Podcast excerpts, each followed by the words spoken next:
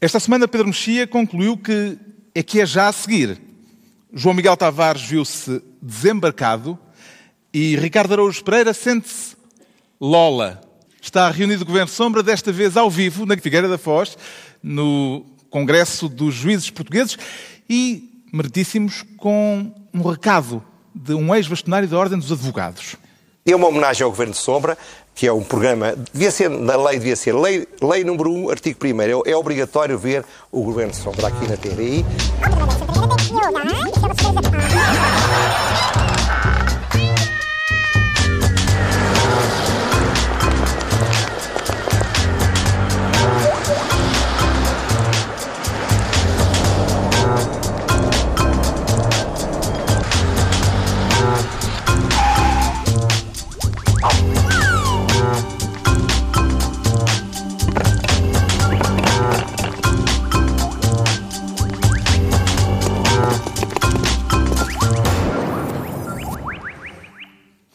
Ora viva, sejam todos bem-vindos. Estamos na Figueira da Foz. Desta vez o Governo Sombra é ao vivo no Congresso dos Juízes Portugueses e numa semana em que a Justiça está na ordem do dia, evidentemente. Uh, Parece-lhe oportuno, Ricardo Araújo Pereira, que uh, tenhamos sido convidados para estar aqui justamente nesta semana ou poderemos contribuir para o desprestígio acho, das instituições judiciais? Acho muito, muito oportuno. Acho que estamos todos muito confortáveis. Uh Meritíssimos juízes, muito boa tarde. Eu vou dizer sempre meritíssimos juízes. Eh, eu tinha um advogado que sempre. Parece se levantava... marotíssimos juízes. Não, não é marotíssimos juízes, atenção. Eu tinha um advogado que no tribunal sempre que se levantava dizia meritíssimo juiz, com a devida vénia. Sempre. Sempre ele dizia sempre com a devida vénia. E eu hoje vou até me cansar, vou dizer sempre. Ora, meritíssimo juiz, com a devida vénia. Uh, devo dizer então, e é isso. Uh, uh, já agora, só para esclarecer, o programa de hoje dura três anos, como é um prazo que. Compaginável com a justiça exatamente, portuguesa. Exatamente, que a justiça costuma achar apropriado. Uh, começa hoje e acaba então em 2021. O Pedro Mexia, que é jurista, uh, tem alguma dica a dar-nos para evitarmos uh, incorrer perante esta plateia em algum ilícito penal? Antes de mais, queria dizer que não sou jurista, fiz o curso de Direito. Felizmente, o curso de Direito, para as pessoas que não gostaram dele como eu, tem a vantagem de se esquecer muito facilmente. Quase tudo desapareceu e o que não desapareceu tem sido extraordinariamente útil, como algumas ideias sobre direito penal, que tem, tem se revelado útil aqui no programa e noutras, noutras circunstâncias. Bom, convém dizer que nós fomos convidados muito antes e ninguém sabia, e ninguém sabia que o timing ia ser este. Digamos que. Uh, Há, pessoas para quem este programa pode ser um pouco constrangedor, mas não, não estão no palco. Ou seja, é um, para nós é um programa normal em que vamos dizer o que, o que, dizemos que não são coisas iguais, convém dizer, temos opiniões diferentes, então sobre esta matéria temos opiniões bastante diferentes. Um, e estamos interessados em ouvir o público também, nesta matéria. A questão é, nós dizemos coisas normalmente, não costumamos dizer coisas à frente de órgãos de soberania. Uh, é uma primeira vez. Há algum assunto que seria melhor evitarmos, João Miguel Tavares? Eu acho que já estamos a evitar, porque ainda ninguém disse a palavra, não é? e portanto, mas. Uh, Vamos dizer daqui eu, a não, pouco. Exato, eu, eu, vou dizer a palavra até, acho que me fica bem, que é, que é José Sócrates. Mas o, o, que eu, o que eu vou propor, haverá evidentemente um segmento do programa que será dedicado a isso, e portanto a sugestão que eu deixo à plateia é que se se quiserem rir, por favor, por favor que sejam só os juízes dos tribunais de família menores porque eu parece-me que esse. Acho que o caso não corre risco de ir lá parar. Mas, mas... E, pois bem, não vamos de facto evitar assunto nenhum neste Governo Sombra, evidentemente. Daqui a pouco vamos falar uh, do caso da semana, tem que ser, a acusação a José Sócrates e a outros 27 arguídos, naquele que é com certeza o caso judicial mais grave da democracia portuguesa. Mas antes, o João Miguel Tavares quer ser ministro do fracasso. Tem alguma confissão pessoal a fazer, João Miguel Tavares? Não, não, não. O fracasso não é pessoal, neste caso é, é um fracasso público. Quem é que fracassou neste caso? Eu diria que, pelos vistos, fracassou toda a gente, que é uma coisa que acontece com frequência nesta, nesta terra. Mas eu, eu é, estou a falar do, do relatório de Pedrógão Grande, que finalmente, uhum. ao fim de tantos meses, saiu cá para fora. O relatório da Comissão Técnica Independente. Exatamente. E quando nós lemos o que é que falhou, quer dizer, eh, mais vale inverter a pergunta e, e tentar saber quem é que acertou. E, e, a resposta é ninguém acertou. Falhou toda a gente de uma ponta à outra. Por um lado é assustador, por outro lado pode ser confortável no sentido de já que falhou toda a gente, parece que ninguém uh, tem responsabilidades. E a, a, Ministra da Administração Interna já veio já dizer... que não se demite. Também já veio dizer que não se demite, e portanto aí nada mudou. Agora, não sei como é que isso é compaginável com as consequências políticas que António Costa tinha prometido que uh, existiriam quando o relatório saísse. E o, e o, relatório é de facto arrasador. A conclusão uh, da Comissão aponta para falha humana, embora também aponte algumas atenuantes. O que é que lhe parece mais relevante, a falha ou as atenuantes? Eu, as caso? únicas atenuantes que eu encontrei são aquelas atenuantes que é aquilo, a temperatura estava desgraçada e o fogo ficou incontrolável e, portanto, aquilo era muito difícil de gerir.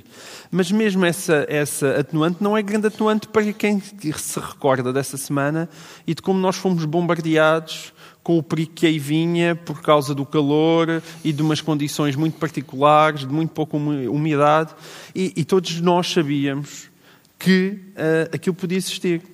E o que é espantoso, aliás, é uma das críticas que aparecem nos relatórios, é que não foram tomadas pela tutela. E, portanto, é, é, para mim é difícil compreender como é que a Ministra da Administração Interna não pode sentir-se tocada por aquele relatório. Não só porque, evidentemente, escolheu os responsáveis da proteção civil que levam pancada da dura, mas, mas, também porque eles dizem que, diante daquelas condições uh, atmosféricas, deveria ter sido antecipada a fase de, a chamada fase Charlie. A fase chamada, a chamada fase Charlie devia ter sido antecipada para os meios terem uma prontidão diferente.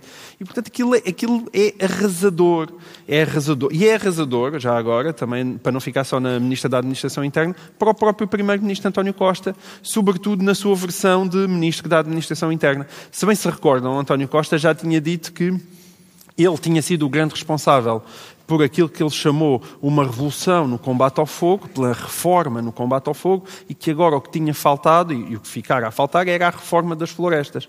Mas quando se lê o relatório, isso não é verdade. Na verdade, o que falhou foi tudo a reforma das florestas, sem dúvida, mas também o combate ao fogo é arrasado de uma ponta à outra. Os bombeiros não são profissionais, os mais recentes conhecimentos científicos e técnicos não são aplicados no terreno e, portanto, aquilo não fica pedra sobre pedra daquilo que é o combate ao fogo em Portugal, Com como nós já desconfiávamos. agravante de que a proteção civil, eh, a cúpula da proteção civil foi substituída já este ano por, eh, pela atual ministra. Exatamente. Um já saiu, aparentemente parece insustentável que, que, que, a cúpula que se mantém da Proteção Civil se, continue no seu lugar.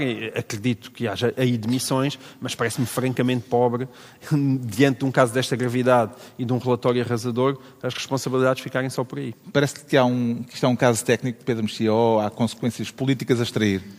Bom, o relatório é muito, é muito abrangente em, em, em todas as entidades e em todos os aspectos jurídicos, técnicos, etc.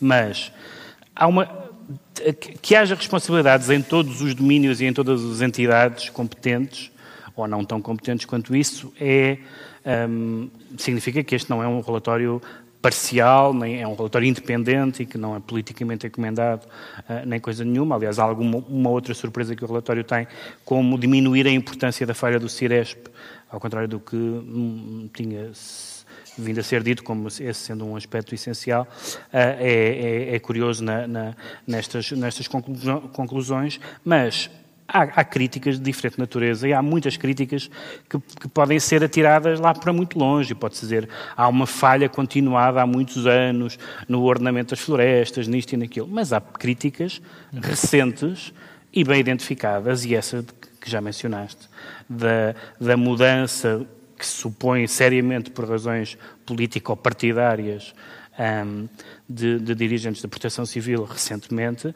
foi muitas vezes citada como sendo, uma, como sendo um problema, e que, eh, porque evidentemente as pessoas que lá estavam não tinham experiência, não tinham coordenação, a falta de coordenação é um dos aspectos invocados pelo relatório, portanto eu não percebo como é que depois deste relatório, o Primeiro-Ministro, quando, quando o relatório foi anunciado, eh, ainda não o tinha lido, disse que ia lê-lo e disse que vai acatar, que, que, que considerava acatar as responsabilidades, inclusive as responsabilidades políticas, se for o caso.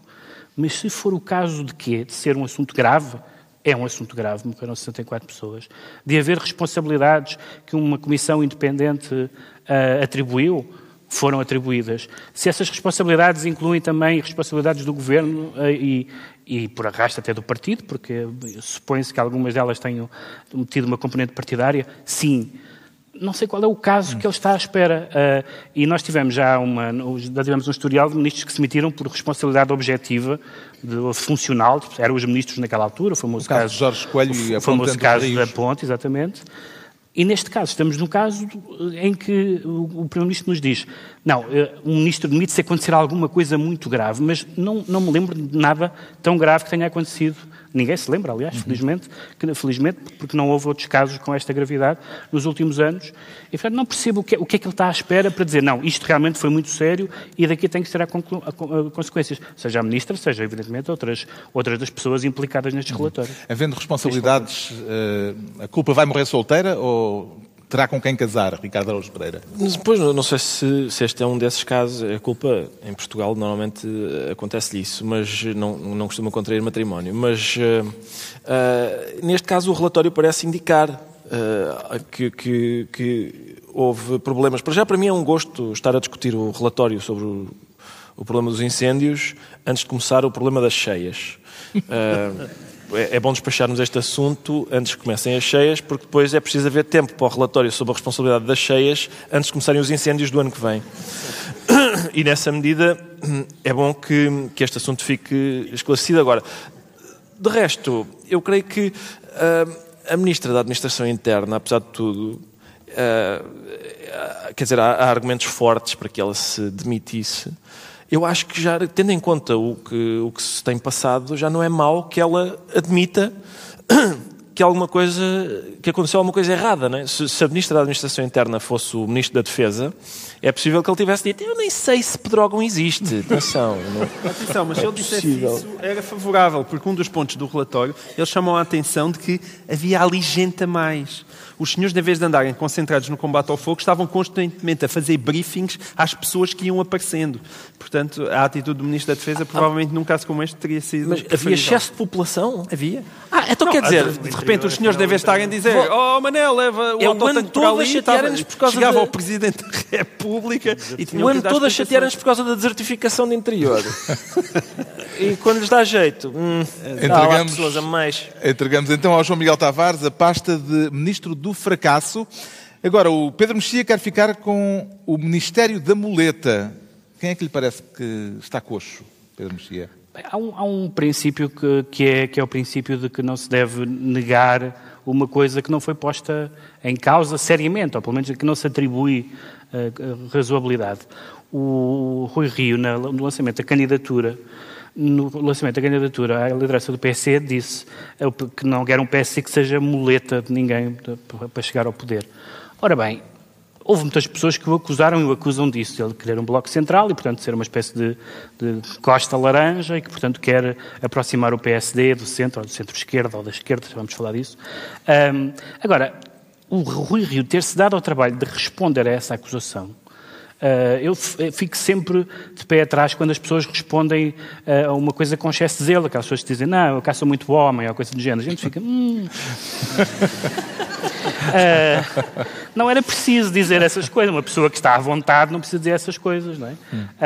e, portanto, ele ter dito aquilo tem alguns, alguns sinais de alarme. Há, há vários sinais de alarme na, na, na candidatura do Rio. Uh, não, e digo isto sem, sem ser aqui partidário da, da, candidatura do nosso patrono, aqui nesta sala, por assim dizer. Uh, o ex-presidente da Câmara da Figueira, da Câmara Santana, da Figueira Lopes. Santana Lopes. Uh, não, não é por causa, não, é, não, não, tem a ver com isso, mas tem a ver com o facto de, de, do Rui Rio ter feito três coisas que me parecem todas elas bastante duvidosas. Essa foi a primeira, a segunda foi não admitir perguntas no fim, mostrando aquela aquele amor que ele tem à, à, classe dos jornalistas, eh, o que se pode entender do ponto de vista individual, de uma pessoa individualmente não gostar, alguém que quer ser primeiro-ministro, já tivemos histórias bastante pouco edificantes sobre ter primeiros-ministros que hostilizam os jornalistas e que os processam, etc. Portanto, não era, não era bom que, que isso viesse a acontecer. E a terceira é a história do PSD do centro-esquerda. Porque se o, PS, evidentemente, é um partido, é um catch-all party, portanto, é um partido que pesca em todas as águas, sempre foi assim, e no princípio teve alguma coisa a ver com a social-democracia nórdica, queria arranjar um grupo europeu. Toda essa historial toda a gente é conhecido. O PSD não é um partido da, da direita, disse o Rio. Bem, é assim, há pessoas de. Há, há, então quer dizer que as pessoas que não são de esquerda, de centro-esquerda à esquerda, são as pessoas do CDS, ou seja, há 10% de pessoas de direita em Portugal, que eu acho que nem na RDA alguma vez houve só 10% de pessoas de direita. Portanto, ou então, pior ainda, as pessoas de direita e de centro-direita estão a votar enganadas num partido que não defende os seus valores. E, portanto, esta insistência na... Ou seja, foi um dia em cheio para a Assunção Cristas. Foi, foi, evidentemente, esta insistência na social-democracia, que na verdade quer dizer, o, o, o PSD é do PPE faz parte da, da, família europeia dos partidos conservadores e democratas cristãos. Portanto, essa coisa da social-democracia já, já, já se calavam com isso, em, em, em primeiro lugar. Em segundo lugar, é terrível que a palavra social-democracia entre pela porta do cavalo para querer dizer apenas uma coisa que é nós temos preocupações sociais, mas há, há muitas pessoas de muitas áreas políticas que têm preocupações sociais sem irem buscar uma, auto, uma autodesignação ideológica fantasiosa como essa ideia do PSD ser um partido social-democrata.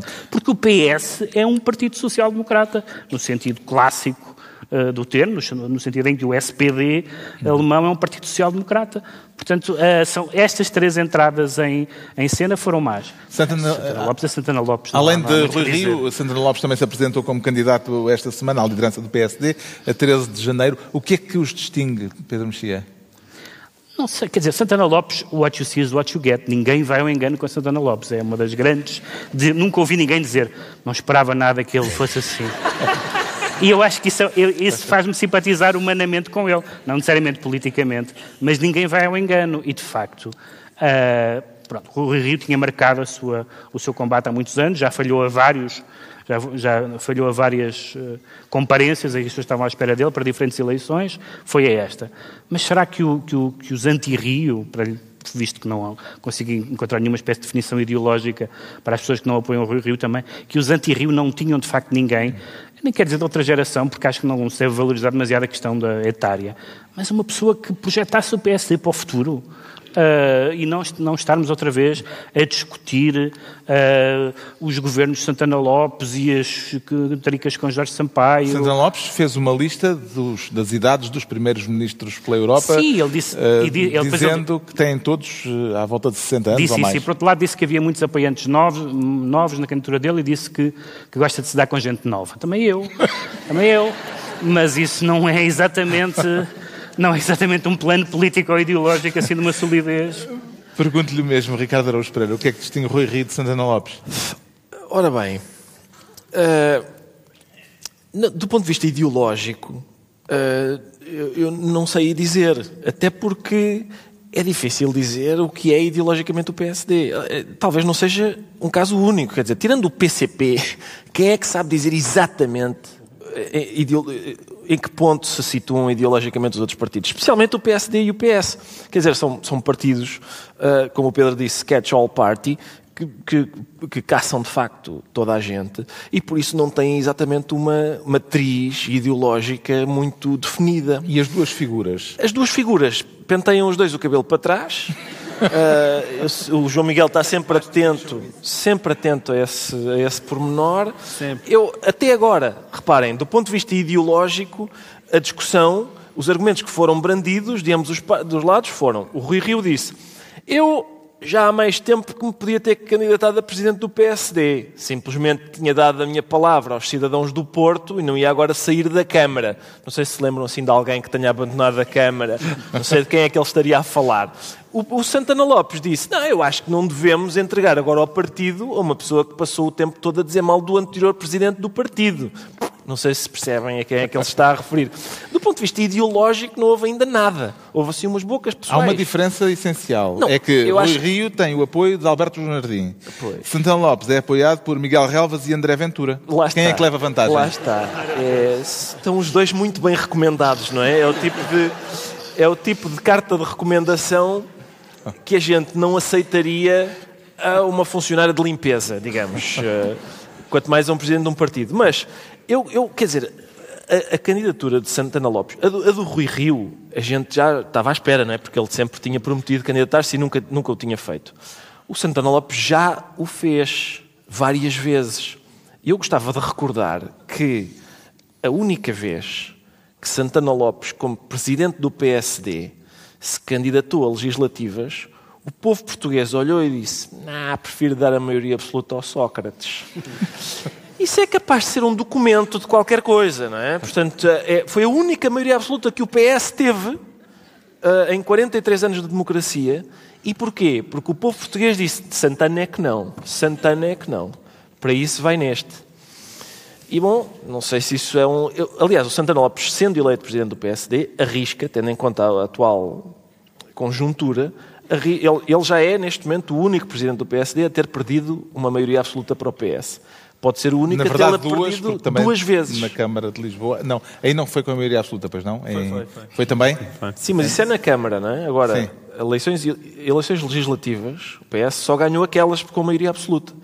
Ah, ele arrisca a perder duas vezes. O que é É que- importante dizer que, aliás, que o Santana Lopes é um caso muito curioso, que é aquele, o programa que ele tem, eu já estava habituado a vê-lo ali como senador. Então o que é que acha disto da Catalunha? Ele, bom, é bom, realmente, blá, blá, blá. E, e é um senador e tal. De repente, quando ele entra no Isso modo... é a definição de senadora? É, blá, blá, blá, blá, blá, blá. Se é o som. São umas coisas, é assim um ruído de fundo. A gente tem a televisão ligada e está a trabalhar e está ali e está sossegada. Do Charlie Brown. Sim, exatamente. Está sossegada porque ele está, professora. ele está certamente a dizer coisas sensatas e absolutamente indiferentes. Não, creio que a Catalunha é uma província, não é? E de maneiras que a Espanha é o país vizinho, isto é muito grave e tal. É isso, é esse tipo de coisa, não é? Que não, não incomoda ninguém, é uma musiquinha de fundo que a gente consegue. Está a jantar, não sei o que, aquilo está ali por trás. Agora, quando ele entra no modo candidato, já foi muito diferente. Ele já estava, bom, eu tenho uma maneira de ser, que eu tenho uma maneira de estar, não sei o quê, e eu come- começa-me a ocorrer, eu comecei, que sensação estranha é esta? E começou-me a ocorrer tudo, era o menino guerreiro, era, era o, ah, tudo, todas aquelas, os estaladas, estaladas no bebê que está na incubadora, Come- começou a vir tudo, a voltar Eram tudo à minha- pontapés. Eram pontapés. Sejamos rigorosos. Não, mas havia um estalo Também no havia bebê. estalo. Havia estalos no bebê e pontapés na incubadora. Havia também violência doméstica. O que é que retirou da, da apresentação dos dois candidatos? Oh, tanto.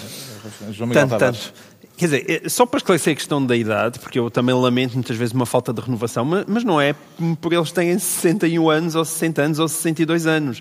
Aliás, pela essa Europa fora, o Corbyn na Inglaterra, ou, ou o Sanders nos Estados Unidos da América, foram pessoas já de idade muito avançada que conseguiram conquistar os mais novos com as suas ideias e a sua ideologia. E, portanto, isto não tem nada a ver com idade, tem a ver com o facto de Santana Lopes ser Santana Lopes e Rui Rio ser Rui Rio. Já andarem cá há muitos anos e não terem nada de novo e de interessante para mostrar, acho eu.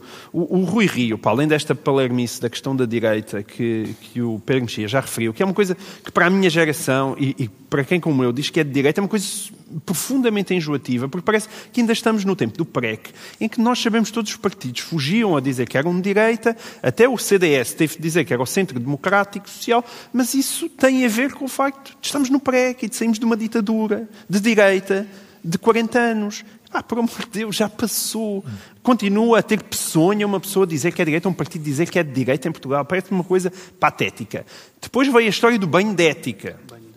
Não esquecer o banho de ética, porque ele utilizou a expressão, Rui Rio, claro, banho de ética. Atenção, eu adoro banhos de ética. Há uns spas agora que Há uns, têm- spa, há uns spas ótimos. Agora, é- mas para me falar de banho de ética é a mesma coisa que eu estar aqui a dizer que eu tomo banho todos os dias. Eu espero que as pessoas notem que eu tomo banho todos os dias, no sentido de que eu chego ao pé delas e, em princípio, não cheiro mal. Tomo banho todos os dias, estou lavadinho.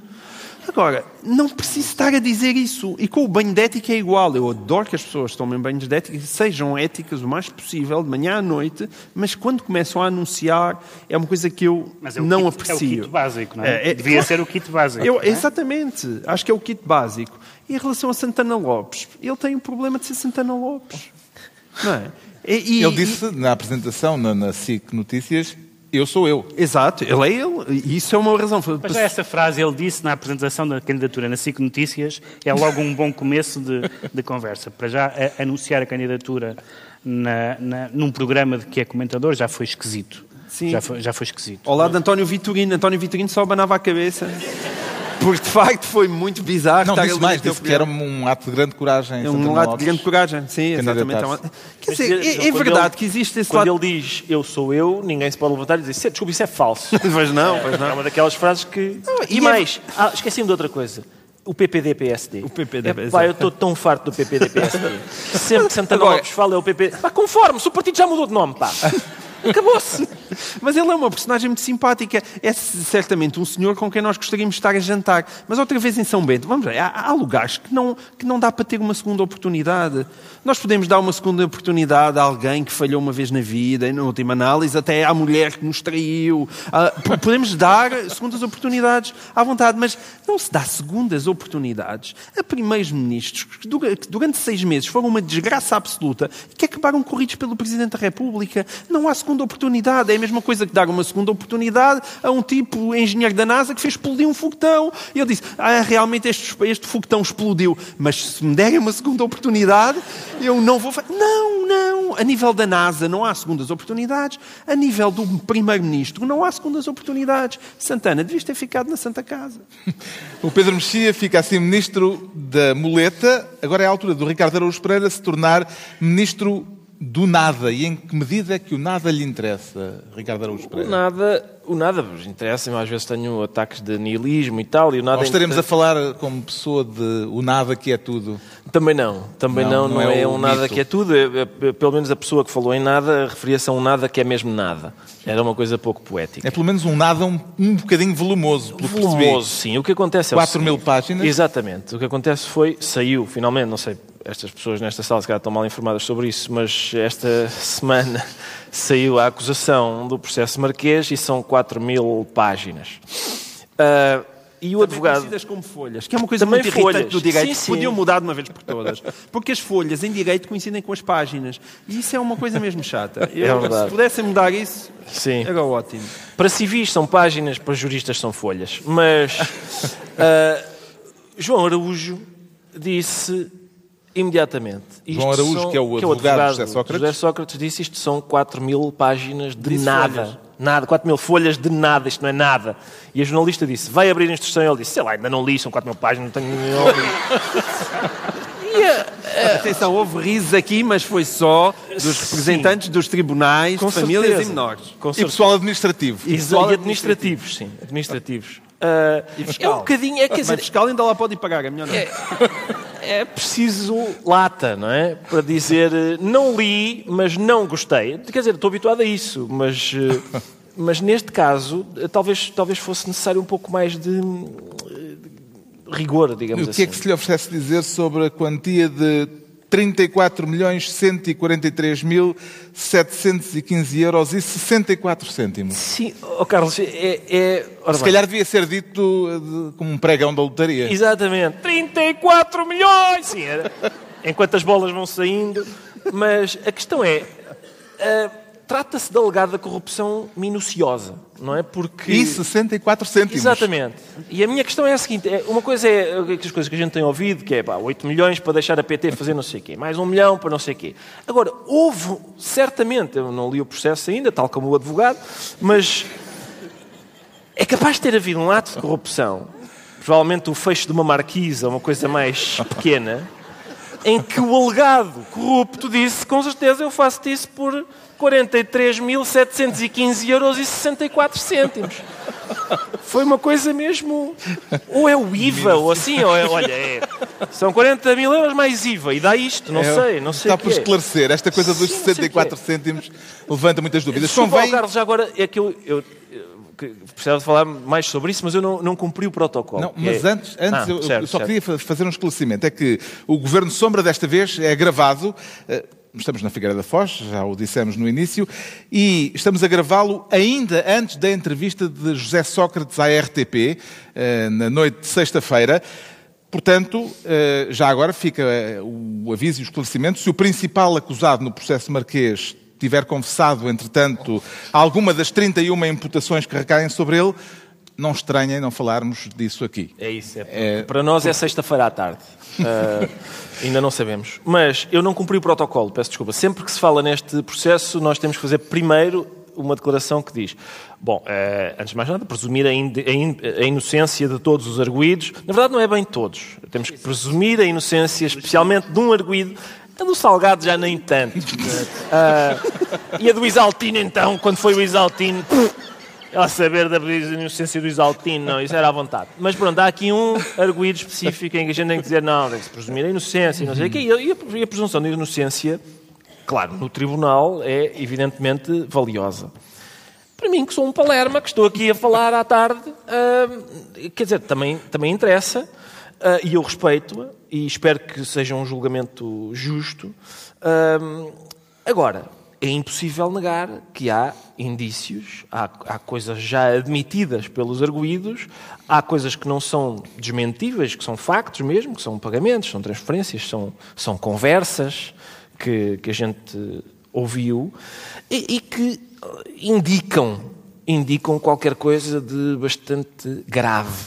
E isso faz com que uh, várias pessoas que que acompanharam, que faziam parte do círculo de José Sócrates, do círculo uh, pessoal, mas, mas também político, um, se, se, sintam hoje numa posição uh, frágil e provavelmente com razão. Atenção, porque e, e a questão é esta: é uh, algumas dessas pessoas, nesse sentido, eu, eu, admirei a posição que a Clara Ferreira Alves teve, que foi dizer enganei-me, enganei-me porque de facto isso, isso, aliás, ainda hoje continua a acontecer. Quer dizer, uh, o tempo, por exemplo, o argumento do tempo, e tanto tempo para nunca mais sair a acusação, são 31 crimes. Quer dizer, ainda 500 hoje. contas bancárias. 500 contas bancárias. Quer dizer, aquilo tem um volume bastante elevado. Ainda hoje há gente que está a focar-se no acessório em vez do essencial. Há pessoas que estão a dizer. Tantas falhas de pontuação nestas 4 mil folhas que descrevem 31 crimes grotescos. É um bocadinho, quer dizer, é um bocadinho apontar para o dedo quando o sábio aponta para a lua, não é? Um, agora, um, e nesse, nesse sentido respeito o que a Clara fez, porque acho que muita gente foi enganada, muita gente se terá deixado enganar por deslumbramento, pelo poder político, pelo dinheiro, etc. Muita gente foi manipulada, muita gente fez de idiota útil. Um, agora, não creio que haja. Neste momento há um, há um clima de triunfo. Há pessoas que se sentem a triunfar e outras que se sentem derrotadas. Eu acho que esse clima não é justificado. Acho que este caso, seja qual for o desfecho que tiver, derrotados somos todos. Quer dizer, toda a gente perdeu alguma coisa. Toda a gente perdeu. Agora, eu creio que continua a haver coisas esquisitas. Por exemplo, quer dizer, por exemplo, o Salgado, ao que dizem os jornais, alegou que isto são coincidências do diabo. A última pessoa que alegou o diabo na, na vida pública portuguesa demitiu-se há duas semanas. E, portanto, não sei se é a melhor estratégia de defesa. Mas continua a haver, acho eu, coisas estranhas. Por exemplo, hoje, sexta-feira, esta é a capa do público. Operação Marquês.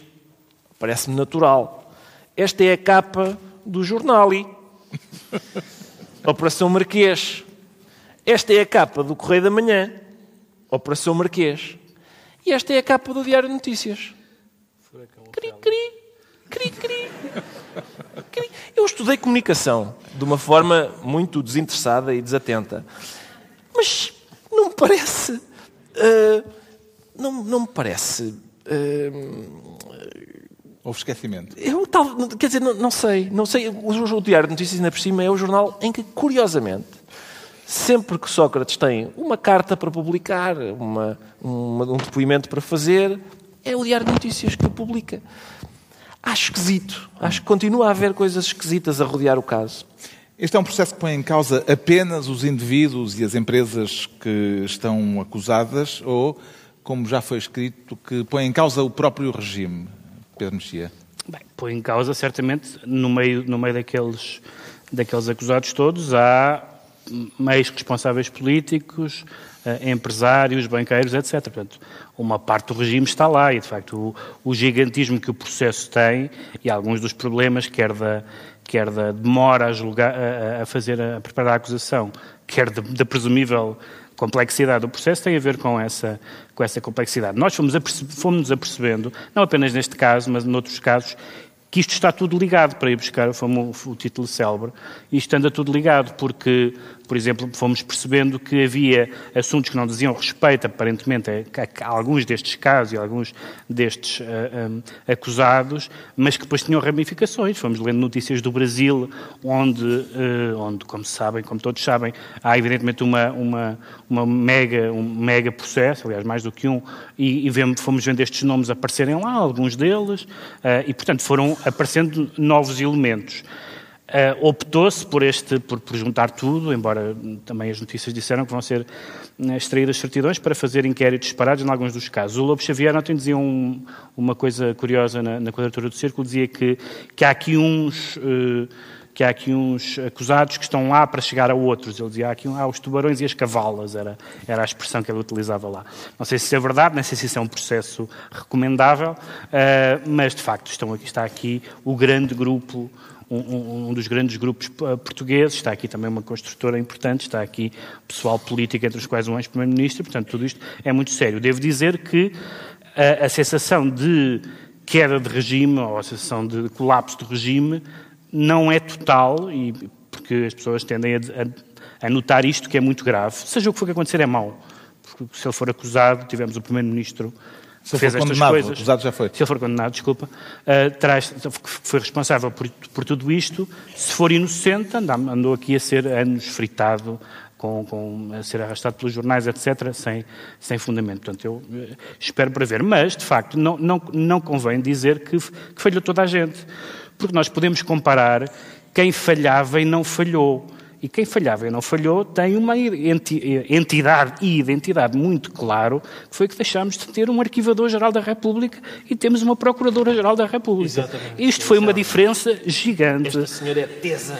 Nós vimos, nós vimos anos e anos, nós vimos anos e anos, até pessoas que se detestavam mutuamente, no, juntas para o mesmo fim de arquivar tudo, de destruir tudo, de não avançar com nada. Eu não sei, eu não sei se havia ou não fundamento nas várias acusações. Sei que havia claramente uma, uma predisposição que fez muito mal ao regime para não deixar investigar. E com esta Procuradora-Geral da República isso não tem acontecido e, nesse sentido, isso é uma boa notícia Sabes para os portugueses. Joana Marques Vidal, para mim, é o que a minha avó seria se fosse Procuradora-Geral da República. porque uma vez eu tinha um martelinho de brincar e dei umas marteladas na parede da minha avó e ficaram lá umas moças e ela não descansou enquanto eu não fui punido. E, e, e Qual foi a punição? Não, foi, basicamente era o chinelo no rabo, mas uh, talvez a Joana Marques Vidal tenha outro tipo de punições. É possível que sim, eu não conheço a justiça a esse ponto. Mas, mas, é, mas é, o, o interesse, a obsessão pela prossecução da justiça é de facto o mesmo. E não se vergar a, a, pedidos de crianças que dizem: Oh, vó, se calhar não fui eu, se calhar já estava. Não, não. o João Miguel Tavares escreveu no público esta semana que Sócrates não merece cair sozinho. Parece-lhe que este é um caso em que se justifica a figura do guilty by association, eh, apontando culpados por associação, João Miguel Tavares? Não, não. Só se for guilty by blindness ou guilty by stupidity. Uh, mas isso, não, é? não, não, se trata de, de, de, alguém ser simplesmente culpado por associação, no sentido de que eu tomava uns copos com ele na taberna e vai saber, ai meu Deus, era um trafulha. Não se trata disso. Trata-se que ninguém consegue fazer aquilo que o Sócrates fez sozinho. Mas, oh, João Miguel, deixa-me só dizer isto. Quer dizer, eu, eu percebendo o que tu estás a dizer e até concordando em grande medida, eu, eu, aliás, eu disse há pouco que as pessoas, por exemplo, eu não, eu não acredito que pessoas como uh, o Vieira da Silva, o Ferro Rodrigues, o António Costa, soubessem de alguma coisa. Não acredito. Uh, acho que da, da, acusação de ingenuidade é difícil livrarem-se. Mas, uh, mas é, é importante não esquecer, acho eu, que a, a direita, ainda por cima uma direita que está, que está que é candidata a voltar, tem alguma culpa nisto, porque eh, uma das primeiras acusações ao Sócrates foi de, de, ser homossexual, que é uma, é uma acusação que, mesmo que fosse verdadeira, não tinha interesse nenhum, era uma mera polícia. E isso legitimou que muita gente, a cada caso novo, dissesse: Ah, está bem, também disseram aquilo, ah, está bem, olha mais outra invenção, olha mais uma canalhice. Eu sei que ao fim do centésimo caso se calhar começa a perder força, não é? é Sim. Lá para, o, lá, para o, lá para o Freeport, talvez tenha começado a perder. Não, mas é assim, eu, eu, concordo contigo. Aliás, há uma frase do Christopher Hitchens que eu adoro, que ele utilizou num, num livro sobre o Bill Clinton, que diz que nada beneficia mais um mentiroso do que ser acusado de uma falsa mentira. E eu acho isso uma verdade absoluta. E é, é totalmente verdade que, tanto no caso da alegada homossexualidade, e tanto, como na questão, a primeira questão do Freeport, que foi manipulada politicamente na altura das eleições, e, se bem se recordam, até também estava mais uma vez envolvido o patrono desta casa. Um, e isso, eu não tenho dúvidas que eu tenha beneficiado, mas, foram, mas isso estamos a falar em 2005. Em 2005, eh, eu estava contentíssimo com José Sócrates. E esse, esse meu estado de contentamento eh, até durou até 2007. Agora, convém recordar o que foi a partir daí. E a partir de certa altura, os acumulares de casos de fechamento dos olhos das pessoas é algo que é demasiado evidente e que é demasiado. Para não ver, é preciso ter muita vontade de não ver. E isso é uma coisa que, quer dizer. Este, neste caso, este, este, caso a mim também me toca particularmente porque eu escrevi insistentemente, aliás, muita gente acusava de escrever obsessivamente sobre José Sócrates. Eu, tenho, eu tenho alguma autoestima, mas não me acho propriamente o tipo mais genial do mundo. Eu não via as coisas que mais ninguém via. Pelo contrário, aquilo que estava dentro de nós era de tal maneira evidente que eu não consigo aceitar com facilidade ou desculpar as pessoas que durante anos e anos e anos fecharam os olhos, fingiram que não viam coisas que eram por demais evidentes. E, portanto, essas pessoas têm que ser chamadas à pedra. Não é para estar aqui a fazer uma espécie de limpeza, dizer, ai, vejam lá que vergonha estas pessoas. É, é porque essas pessoas ajudaram à sobrevivência de José Sócrates e ajudaram ao silenciamento de pessoas que ainda hoje, sei lá, como, como a própria Manuela Moura Guedes, é? que as pessoas olhavam para aquilo, tinham um DVD de um senhor inglês a dizer este senhor é corrupto, e as pessoas diziam que desagradável a maneira como ele introduz as peças. É muito desagradável, isto não é jornalismo, vai-te embora. E as pessoas, em vez de olhar, e eu, eu, pá, sim, eu preferia que ela apresentasse as peças de outra maneira, mas é isso que está aqui em causa. E depois ela é corrida antes das eleições de 2009. Antes das eleições de 2009 aconteceram coisas atrás de coisas e ele, e ele assim, ainda quase que fica à beira de uma maioria absoluta. Ganha com 37% dos votos, ou 36% e tal. E isso não pode ser esquecido, porque é de facto o regime que está em causa. Foi o regime que está em causa. E, e, e nesse aspecto, sim, é um julgamento do regime é um julgamento de uma certa maneira de fazer as coisas em Portugal, que durou muito, muito, muito tempo, até chegar a um primeiro-ministro que sim é uma coisa inédita. Isso tem que ser relembrado, quer dizer, tem, tem, que ser relembrado, tem que ser dito e redito. Eu acho ótimo que as pessoas coloquem nos Facebooks, olha, olha o que este dizia há dois anos, olha o que este dizia há três anos, olha o que este dizia há cinco anos. Acho muito bem, porque nós vivemos num país com uma péssima memória e estas coisas têm que ser recordadas, não é só para apontar o dedo, é para impedir que voltem a acontecer, para a próxima vez ser mais difícil para a próxima vez ser mais difícil. Deixa-me só acrescentar uma coisa, porque há, há duas di diferenças. Entrar outra vez na enésima discussão sobre a presunção de inocência e para não, não, nós estamos propriamente a comentar, não, estamos, não é propriamente, nós estamos de todo a comentar uma sentença, estamos a, a comentar uma, uma, acusação. Mas há algumas partes, e portanto, eu, como acho que nenhum de nós, enfim, o João Miguel leu mais sobre o assunto, mas nenhum de nós tem convicções fundadas sobre a maioria das acusações. Fundadas no sentido de comprovadas. Agora, há algumas coisas que qualquer pessoa, apelando àquelas lógicas do, do senso comum que é que o direito apela com alguma uh, com, uh, regularidade, há algumas, há algumas coisas que, que, este processo tem que esclarecer e que qualquer cidadão que esteja na praça, no espaço público ou não tem direito a interrogar-se como sendo estranhíssimas. Aliás, é, uma das, uma das questões do processo é que as outras pessoas podem ser, se, se houver, se, se, seguir para julgamento, há pessoas que podem ser inocentes ou culpadas, o, o Carlos Santos Silva só pode ser ou preso ou canonizado. Porque não é possível não, é, não há terceira via. Ou é o melhor amigo de todos os tempos desde que há amigos. E é possível, eu não sei. Agora, aquilo é qualquer pessoa, juiz, licenciado em Direito, eh, não jurista, pessoa na paragem do autocarro, é esquisitíssimo. Ninguém acredita naquilo. Explicações que nos foram dadas pelo, pelos próprios, enfim, Carlos Santos Silva não falou, nenhuma. Nenhuma. Nunca foi dada nenhuma explicação. E, portanto, essas coisas, não, não, não, nós não estamos, não há uma lei da mordaça. Eu fiz sempre e mantenho a ideia de que não, não partilho publicamente as minhas convicções sobre quem é corrupto, quem é que bate na mulher, etc. Uh, todos nós temos convicções sobre pessoas que fazem estas coisas, mas não, não, não me cabe no espaço público dizer isso. Agora, isso não, não implica não, não, não podermos comentar a justiça. A presunção de inocência, que evidentemente é um princípio respeitável e essencial na justiça, é essencial. Foi usado durante anos e anos e anos a fio com o único objetivo de calar as pessoas que queriam debater este assunto. Olha, isto é ridículo. Este, este, este caso vai, vai, vai transitar em julgado quando eu já for avô. Possivelmente. Ah, e, e, a minha filha não precisa de engravidar muito depressa. Não. Muito bem. Ou seja, muito poesia. Ou seja, e, então, e estamos calados até essa altura? Isso é ridículo. As não. pessoas têm o direito a falar. Não, não vamos estar calados até essa altura. Obrigado. Vamos, aliás, voltar a este assunto em próximos governos de sombra. Uh, o Ricardo Araújo Pereira fica assim ministro do nada. Estão entregues as pastas ministeriais por esta semana, numa semana em que estamos a fazer o Governo Sombra no Congresso dos Juízes Portugueses, na Figueira da Foz.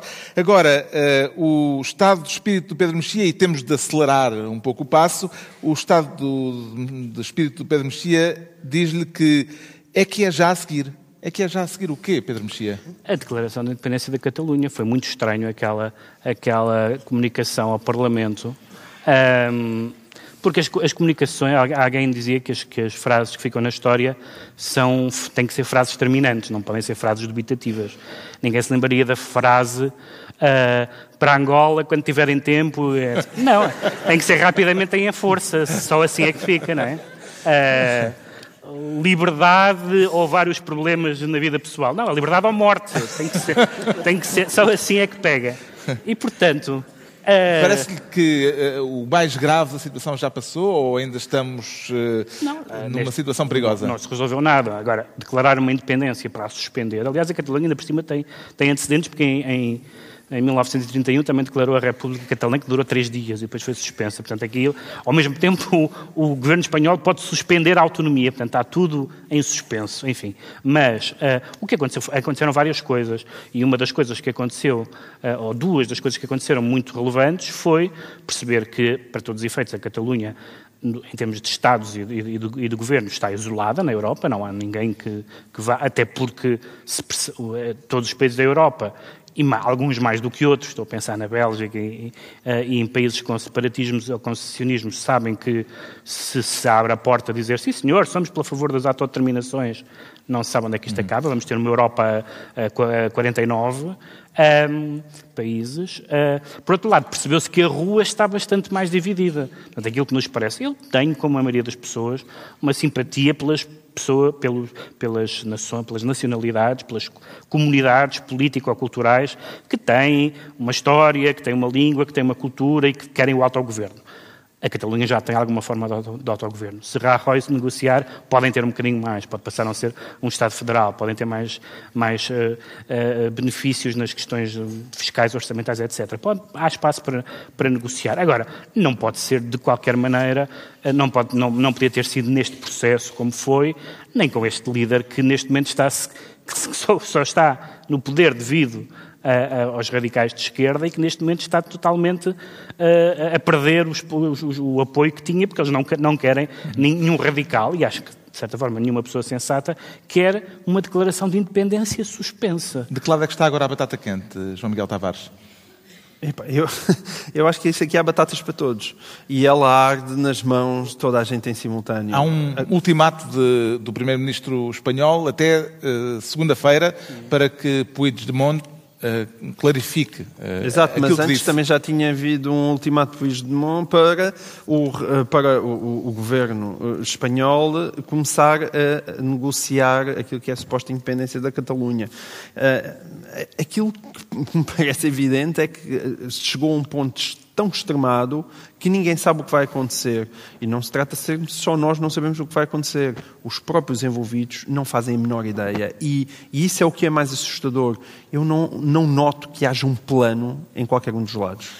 O convívio com o seu tio bêbado fez-lhe perceber o que é aquilo que disse o Sr. Puigdemont na, na terça-feira? Não, de facto, não, pois a questão é essa. Eu, meu, eu tenho um tio bêbado no Norte e, e, ele fala como o Sr. Puigdemont, que é aquelas maneiras de falar coisas não sei quê dos governos, não sei quê dos referentes, e depois há uma parte que não se percebe nada, que é exatamente igual, exatamente igual. Ah, a minha questão é exatamente essa. É, é- é- não é o tipo, é o problema de declarar independência desta forma no século XXI. É que não é o tipo de independentista a que nós nos habituámos. Quer dizer, o, Não é nenhum Garibaldi. não, não está a cavalo a espetar uma bandeira no chão e a dizer isto agora é nosso. Não está à frente às pessoas pobres tão boa que fazer uma declaração que é se não se importam, somos agora independentes e agora deixamos de ser outra vez. Fica suspenso, está bem? Pronto. Bom dia e tal. E parece um funcionário do Circo de Leitores. Pá, não... Exato, Não, dá para fazer filmes Não, disto, não, é, não, é- certamente, não é uma coisa que entusiasma o coração catalão, é assim mesmo, pá, que disseste e depois voltaste a dizer que não e afinal vamos para casa. Pá, não é uma coisa que a gente diga, ah, pátria assim, isso é que é. Está esclarecido porque é que o Pedro Mexia diz que se sente é que é já a seguir. Quanto ao João Miguel Tavares, eh, rapidissimamente, declara-se desembarcado. Eh, O que é que o fez ficar em terra? A mim nada, porque eu, eu, eu, eu não vivo no Barreiro, mas eu- era para falar daquele conflito incrível entre E quer falar do insólito apelo da empresa da Soflusa aos passageiros pedindo-lhes que não viajem em horas de ponta. Exatamente, a Soflusa. A, Sof, a Soflusa que transporta as pessoas do Barreiro para Lisboa e Lisboa para Barreiro lembrou-se de dizer, por favor, entre as 8 e as 9 da manhã, não. O que é que tem a dizer desta mania das pessoas quererem fazer-se transportar na hora que precisam de ir para o emprego? É, sim, acho, acho um absurdo. Mas atenção, tudo isto é muito engraçado. Há esse comunicado, mas e depois também há outros comunicados, entre os quais eu vou. É, é- é muito rápido. Diz, isto é um, um- um comunicado da empresa, uma declaração da empresa. O Damião de Góis e o Jorge de Sena estão a aguardar a entrada em funcionamento.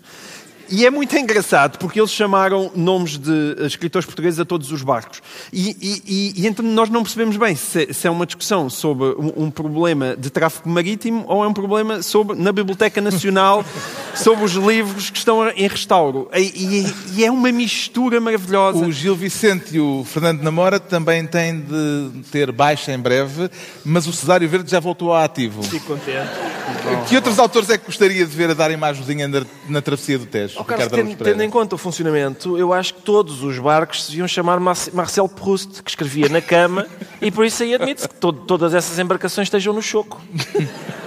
O Ministro do Ambiente que tutela os transportes lamenta a situação, mas diz que são dores de cura. Compreende o conceito, Pedro Mexia? Ele explica que, ele explica que os eh, que estão, a, que estão a resta- a restaurar os navios e que, portanto, alguns eh, vão vir melhorados, espera-se, e que neste momento estão na doca seca. Só que quem não pode ficar na doca seca são, são os utentes, ou seja, eh, nós já tivemos aquela a questão quando, falámos do, do Ciresp no programa, tivemos aquela famosa cláusula padrão do Ciresp, eh, do sistema de emergência que dizia esta, isto não se aplica em caso de emergência, o que era maravilhoso para, para um sistema de emergência. E também não faz sentido dizer que os transportes públicos servem, evidentemente, para as pessoas se moverem na- na- nas- no sítio onde vivem, onde trabalham, ah, nas horas de funcionamento, mas servem em grande medida para as pessoas irem e virem para os empregos. Dizer está tudo ótimo, exceto nas horas em que as pessoas precisam deles. É uma, é uma é- chega a ser insultuoso. Mas faz sentido as pessoas pagarem o passe. Pois, faz, faz sentido pagar o passo, claro, já está pago. O melhor é as pessoas pagam passo dizer os 20 euros estão ainda a aguardar f- funcionamento. Na estão, seca sim, também, estão- sim. Exatamente. Já sabemos então porque é que o João Miguel Tavares se sente desembarcado. Vamos agora tentar perceber porque é que o Ricardo Araújo Pereira se declara Lola. Lola. E está a pensar eh, ir a uma conservatória um dia destes, eh, mudar de identidade de género. Não. Agora já se pode, não é? Sim, e nós precisamos de representação feminina no programa. Isso ficava resolvido. Certo, então contem comigo para isso. Mas eh, Então posso. Não, eu estou, sou Lola em, Lola. em solidariedade com outra Lola, porque esta semana aconteceu o seguinte. ah, gravíssimo. Um- um- uma, como é que se chama? Marca de sabonetes. É? Sab- sabonete líquido. Fez um anúncio. Problemas. Ah, e o que aconteceu foi o seguinte. Algum, um histérico das redes sociais, passa o pleonasmo, ah, pôs um, um frame, um frame Temos com- esse frame. Ah, temos Aliás, esse frame. Estamos, sei ver, se estamos a ver. eh, Lá em casa. é, ah, cá está.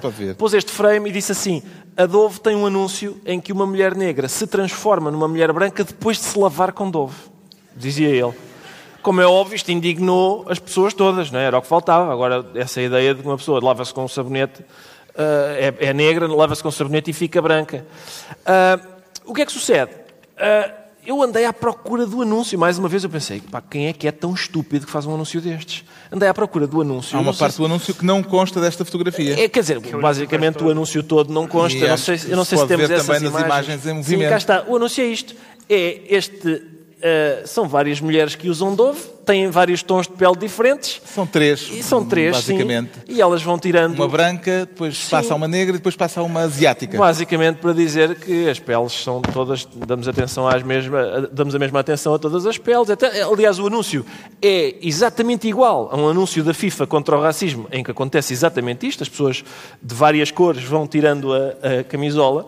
E então, porquê é que me- hoje me sinto Lola? Porque a Lola é a, a senhora negra que, que, que se vê neste anúncio e que, segundo a, a- a agência Reuters, disse: Eu, quando o anúncio saiu, vi a versão de 15 segundos, adorei. Fiquei muito orgulhosa, os meus amigos todos me deram os parabéns, excelente. Depois vi a versão longa de 30 segundos, mais contente ainda fiquei. De repente, começou um escândalo a dizer que era racista. Ah, bom. O que é que lhe parece tudo isto, Pedro Mexia? O, o- o exemplo da- do, do anúncio da UEFA hum, mostra como esta coisa já foi, é, este esquema já foi feito muitas vezes. Aliás, no esquema da, da, da, da, da UEFA ou da FIFA, é da FIFA, não é? Ah, até há um momento em que o, o, o árbitro Colina também tira a t-shirt e passa a ser uma mulher com cabelo. Portanto, a transformação até é mais espetacular. Isso para os carecas deve ser um bocado ofensivo. um bocado- Mas os carecas estão pouco motivados, estão pouco, o, asso- o associativismo careca é pouco ativo. E, portanto, não há, é assim, eu acho que não, não há praticamente nenhuma sequência de imagens da qual, se nós tirarmos 3 segundos, não, não consigamos fazer uma polémica. Porque é disso que se trata. Sucessivamente vão aparecendo polémicas em que a gente lê a notícia e diz "Pá, realmente isto é escandaloso e depois vai ver, ah, afinal não era.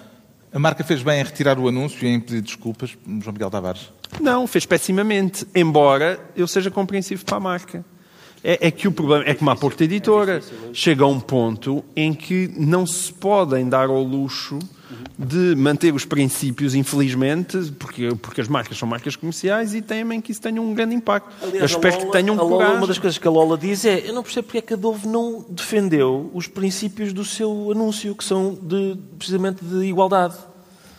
Exatamente. Não- Agora, não- é evidente porque- que é preciso essa coragem. Não Alguém- consegues falar contra a vozearia. Não dá, não Hum. dá para fazeres ouvir a voz contra a vozearia. Vamos então aos decretos. O João Miguel Tavares decreta mais 0,8. É mais 0,8%, porque nós descobrimos agora com o orçamento de 2018 que o, o- o número de, de funcionários públicos e o emprego público eh, esteve a crescer durante este ano.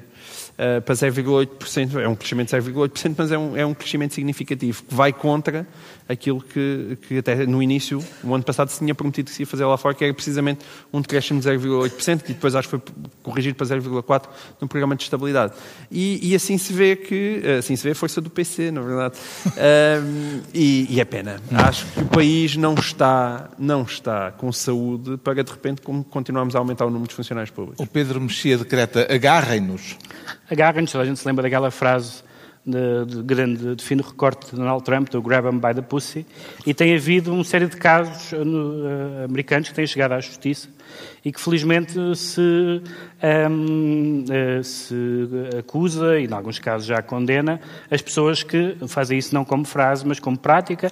Aconteceu com o Bill Cosby, aconteceu com o fundador da Fox News, com um dos pivôs mais conhecidos, um, e, e agora tivemos este caso do Harvey Weinstein, que é um dos produtores mais conhecidos, um dos produtores mais conhecidos de, de Hollywood, um, que f- produziu filmes importantíssimos na história do cinema, mas que há agora uma Pulp lista. Fiction? E, o Pulp Fiction, exatamente. E fez uma, há uma lista interminável de uh, atrizes, modelos, uh, uh, incluindo nomes muito conhecidos, Angelina Jolie, Gwyneth Paltrow, etc., que, que, que contam casos de assédio barra violação barra pressão, dependendo dos casos.